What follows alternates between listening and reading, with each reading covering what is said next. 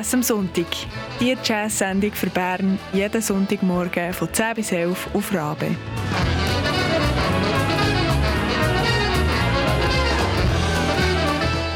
Une production d'Atina Dill, Manon Mullener, Simone Peterman et Christian Schütz.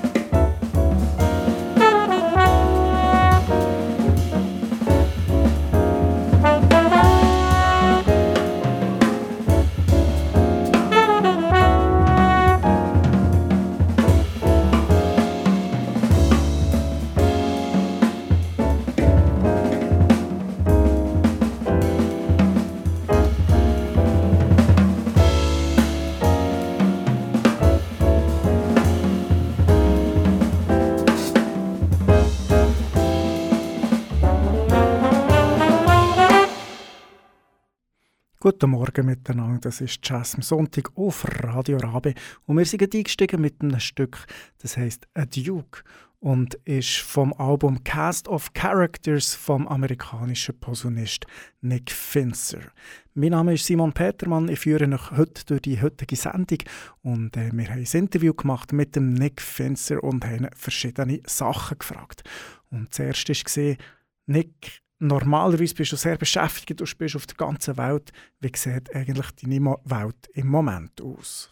Oh well, it's you know it's the opposite, right? it's not not so dense, not so busy. Um, since the pandemic started for me, I've you know I also teach uh, at the University of North Texas, which is in outside of Dallas, Texas, and so I've actually pretty much not been in the city since all that started because of travel restrictions. And um, I know that a lot of the venues you know ours have switched to live streaming and or there's some places in the city that are having people play outside and play even during the winter and they were playing outside you know during the holidays and everything like that. So we're trying our best. Everybody's trying to put their foot forward and make sure that the music continues but um yeah it's not what it was. You know it's like it's not you know what i moved to new york for you know but hopefully it's going to come back it's just a matter of time we just have to be patient and uh, let things run their course. Er hat uns gesagt, ja, im Moment sei es gerade umgekehrt wie früher, statt dass er sehr beschäftigt ist, äh, macht er Livestreams und man kann draussen spielen. Und sonst ist in New York noch nicht viel mehr möglich. Und nachher darauf haben wir ihn gefragt, ja, was ist denn sein musikalisches Highlight im vergangenen Pandemiejahr? Yeah, well, I guess, I mean, the, the highlight was my it has to be my album coming out, which was right about a year ago. It was the end of February and of 2019. No, 2020. Sorry, I'm getting dates confused. And Feb- end of February 2020, and uh, got to go on the first half of the album release tour and share that music. And then the pandemic kicked in. Well, let me rephrase the us decided to finally pay attention to what was happening and uh, things got shut down. And uh, so we were i was in um, reno nevada actually with my band. And it was we had a master class on a friday and we had a gig on a saturday and we did the master class on friday. Everything shut down and it was like all right i bet i guess we better get home before we get stuck in uh, reno.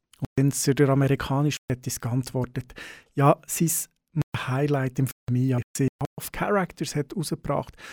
die Hälfte vor Tour gespielt und nachher ist der Shutdown gekommen und er ist in Nevada gestrandet und am Morgen haben sie noch einen Workshop gegeben, abends Konzert und nachher haben sie plötzlich gemerkt, oh shit, weil sonst stranden wir plötzlich I think something that a lot of jazz mentors or educators kind of say is that's that's kind of cliche that they say is that they say like play every gig like it's your last gig right but then all of a sudden realizing that that's not just cliche that's a real thing. And then like it was the last gig and i and you don't know which one is going to be the last gig. And i guess that's just a something that comes with age and wisdom that you realize that that you never know what's about to happen. And so i guess for me that that realization was in this moment you know in that moment at on that tour kind of like, oh, all of this could just disappear like that. You know, there was a lot of really amazing things that I was looking forward to in that year, and they all just disappeared. So, you know, I try to reflect that with my students and say like look man you never know you have to like play like don't just show up and waste time really go and play because it's like you've seen this now firsthand like all of a sudden the world can to be turned upside down and Finzer der amerikanische aber in seiner Ausbildung haben ihm ältere Musiker immer gesagt, hey, spiel jedes Konzert, als wäre als wär's dein letzte. Weil man weiß immer erst im Nachhinein, dass es das letzte war. Es kann jederzeit etwas passieren und man weiß nicht, wie es weitergeht. Und das ist das, was er aus dieser Situation letzten Februar in Reno, Nevada hat gelernt und er gibt es jetzt auch an seine Studenten weiter. Oh, that is a good question. Who is the person that inspired me the most? I suppose it would have to be in in terms of like my young life, it would have been um, my my mom encouraging me at a young age to actually pursue those things and like get a piano in the house and be like, no, just go ahead, go bang on that thing over there, you know, and put up with the noise and everything. And then later, kind of as things evolved and I got more serious about music, it was definitely Wycliffe Gordon, another trombonist, and he happened to be coming through where I grew up uh, in Rochester, New York, which is about a six-hour drive from New York City. Um, he used to come through fairly often when I was a student in high school and in college, and so he became like one of my first mentors in jazz music and just to see what was possible you know to see the various things that he was doing like oh i could do that or this and, you know and kind of see you know there is a life like of playing jazz trombone for example you know because everybody needs to see well not everybody but people need to see, you know it's good to have somebody that you can look up to like in real life because all the recordings that i was listening to at that point were people that had passed already. So people like jj johnson and the music of duke ellington and these things that were like really big in my mind and then being able to see someone really doing it in real time and interacting and him being nice to me and helping me out with some stuff and giving me pointers and all that sort of thing. So my mom encouraged me early on and then seeing him and meeting him and then getting into you know some great schools and being around my peers who just kind of like inspired me to widen my horizons and like really start to check out a lot more different kinds of music and um so yeah it's a lot of different people and that's kind of what the album was about is, is about is that it's it's the kind of the coalescence of all of these Der Nick Finzer hat das Album Cast of Characters aus. Es beschreibt verschiedene Charaktere, die als Musiker beeinflusst haben. Wir wollten wissen, wer ihn am meisten und er hat uns gesagt, seine Mutter war Kleinkind und nachher später, als er hat studieren sicher der Posaunist Wycliffe Gordon. Weil sonst hat er vor allem Musiker gelost, die schon lange gestorben sind, aber der Wycliffe Gordon ist eben einer von diesen Grössinnen, die im Moment aktiv unterwegs sind und es ist dann sein Mentor geworden. So, if you if you want to be really in depth about it, you can listen to the first track. The first track is called A Sorcerer is a Myth. And the very opening piano phrase that happens, that Glenn Zaleski, our pianist, plays very beautifully. Uh, that introduction is a set of six pitches in a certain order, and that becomes like the source material for the whole album. Uh, I, that wasn't the first thing I wrote, but it was like I kind of went back to try to create this kind of flow, and so I tried to. Div- I, all of the themes and all of the tunes in the album kind of all came from this one pitch set that I stole from Chick Corea, actually, listening to him. And then I was like, oh, that's cool. And I took that. And then um, a lot of my mentors in the compositional eh, composition and arranging field all have kind of a background of checking out like Bob Brookmeyer's music or Gil Evans' music, Maria Schneider, this kind of area of composers.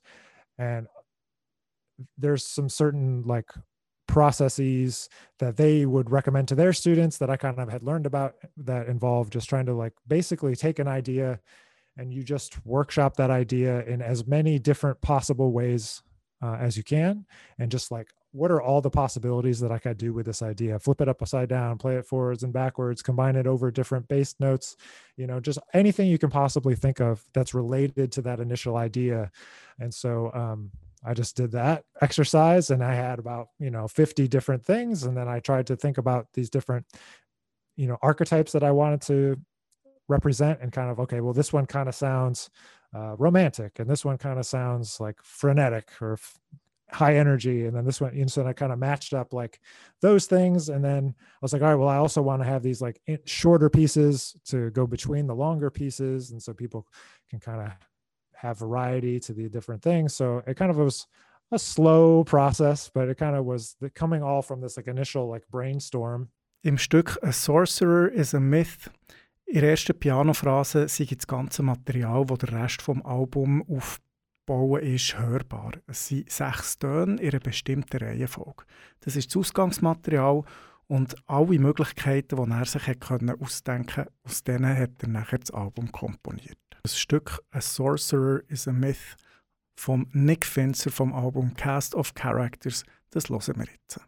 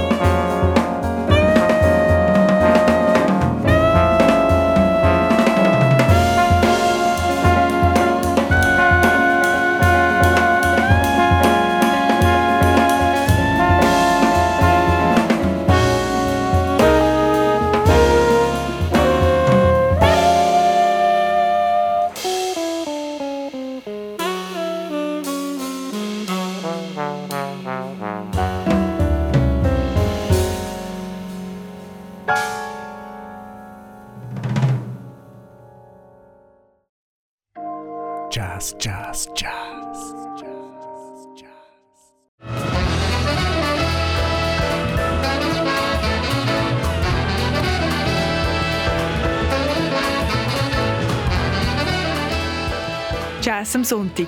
Die Jazz-Sendung für Bern jeden Sonntagmorgen von 10 bis 11 auf Rabe.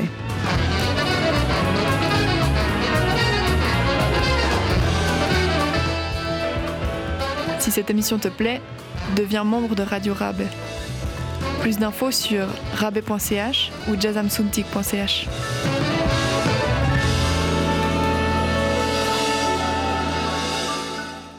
heutige Sendung dreht sich um den Posaunist Nick Finzer aus New York. Wir haben mit ihm gefragt über sein neues Album Cast of Character. Sure. Yeah. I mean, the I think some of them are about specific people, and some of them are uh, about just like I said, the idea of a type of person, like Venus representing a love interest of whatever type in your life, you know. And but the weatherman, for example, is about you know, at least in the US, you know, the person who reports the weather is always like extra cheery and happy, even though something terrible might be happening. And so I was trying to think about, you know, that those two opposites happening within a person, you know. But um, it was also kind of a play on words because my grandfather was a was a weatherman for the in the Navy, and so he um, had passed away when I was during the time that I was writing the music, and I was thinking about him and just some memories of that. So it kind of coalesced uh, into into that piece, um, and then so a Duke, you know, I was like, I got to write something swinging and something like not necessarily in tribute to Duke Ellington, but um, you know, just in the fact that like I love his music and it's inescapable influence. So I took some ideas from some of his tunes and tried to weave them into into mine without being necessarily like overt about it or obvious, but just trying to take some of the ideas that I had always kind of latched onto from his music. Als nächstes haben wir wissen, ja, es sind zwar Archetypen, die er beschreibt in seiner Musik. Und er hat es gesagt, stecken dort zwar nicht unbedingt bestimmte Personen dahinter, es sind mehr fiktive Charaktere, aber manchmal hat man schon etwas beeinflusst. Zum Beispiel der Weatherman, dort sind Wetterfrösche in den USA sind immer super nett, auch wenn sie eben Wetterkatastrophen ankündigen. Und in diesem Stück geht es eben auch um seinen Großvater, der gestorben ist, während er die Produktion hat gemacht und er war eben ein Wetterfrosch für die US Navy. Gewesen. Und diese beiden Seiten von einem Weatherman hat er versucht ab.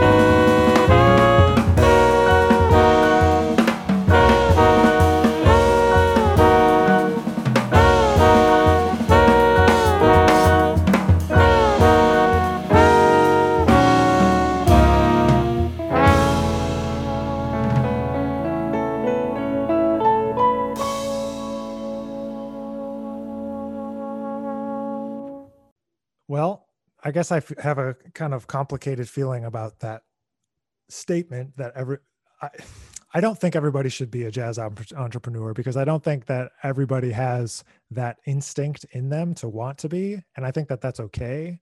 Um, I think that that's important to recognize what you are good at and what maybe you need to build a team around. And it just so happens that you know my one of my interests is is that kind of idea of entrepreneurship and trying to build a, something to help you know a community. And so through my work just kind of putting out albums with different labels i kind of learned the process and thought well you know i think i could do this in a way that i could really help you know at least my contemporaries you know in my in the scene that i was in and help them get their music out. And there's a lot of practices in the music industry that i just was like i just don't like how they do this and i and i, I want to do it differently. So that that kind of was the impetus behind trying to get you know my own label off the ground but i don't i don't think everybody should be a jazz entrepreneur however i do think everybody needs to be aware of like what they need and how to build their career because there's never been a better time to be able to build a career independently. And uh, at the same time jazz has never been less popular. So you know you kind of have to find a creative way to work on your career like and the artists that don't want to do it they need to realize that they might need to bring on a team that can help them. And that's kind of where my stuff kind of starts you know because it's the, people that i know that it's like they just don't want to put in the time of like thinking about creative ways to build their artistry as a brand and their music as a business like ultimately if you're not able to pay the rent you're not going to be able to continue to be a musician. Like you're just going to have no money and com- complain all the time.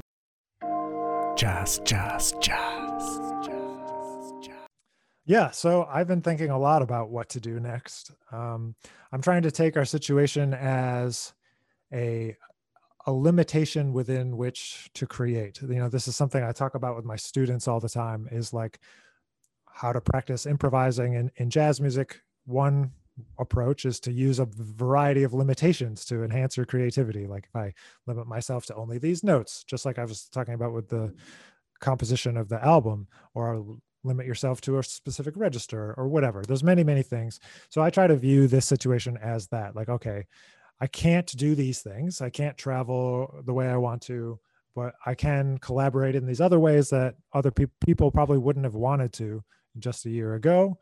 And so I'm trying to find ways to um, think about how I can do that. I, I'm trying to set aside more time to maybe compose some things because unfortunately, my next ideas had been ensembles with more people, not less people, which was not ideal, obviously. So I'm like, okay, well, maybe those ideas need to go on the back burner for a little while, but um, I can still work on the music for.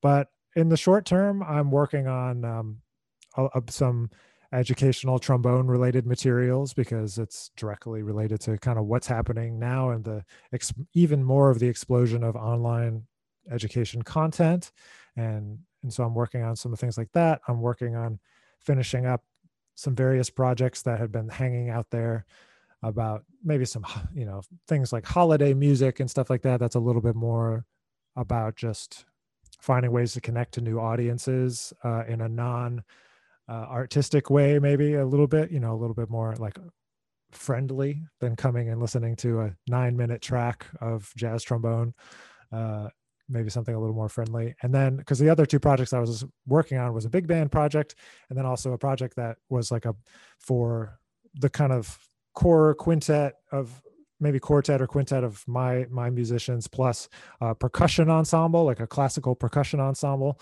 um just working on some music for that but um obviously some of those things are not going to happen so i've turned back to you know kind of focusing on trying to find some more ways to create with uh, a duo setting finding more ways to create with uh, online collaborations and just kind of storing up these projects for uh, when we can get back to having 10 or 15 or 25 people on the stage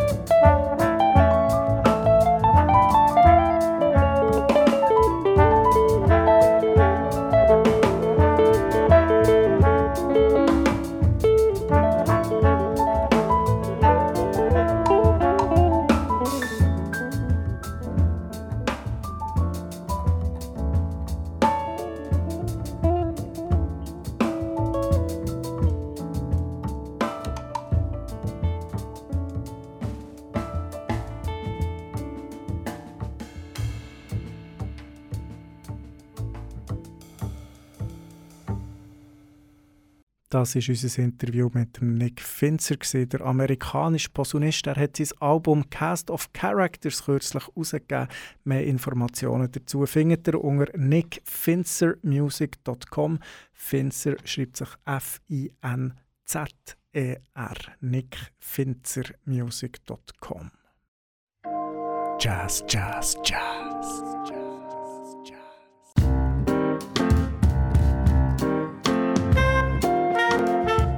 Album der Woche bei Jazz am Sonntag. Jede Woche etwas Neues aus der Schweiz.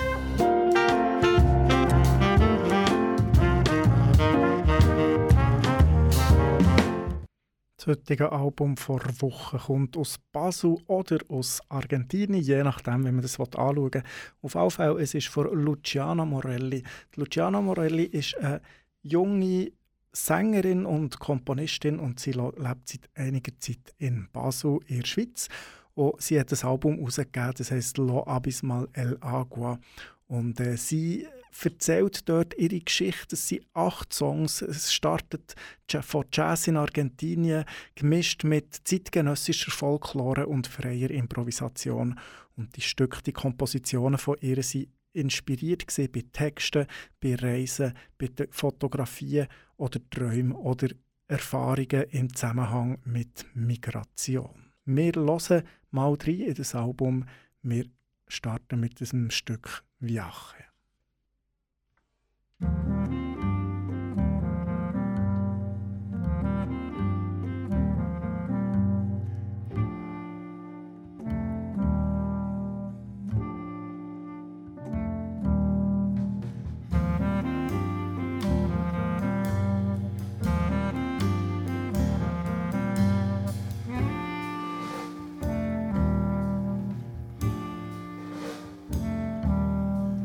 Pasaje, abrazar, pasaporte, mirarse. El aeropuerto, la espera, extrañar, lágrimas sobre el café,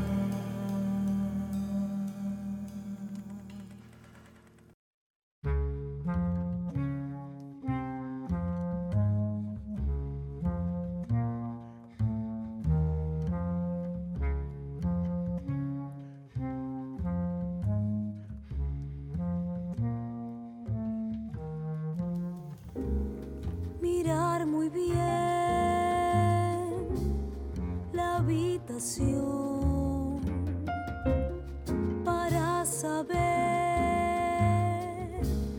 en dónde estoy. No existe en mí ese ardor de mar. No existe en mí ese ardor de mar.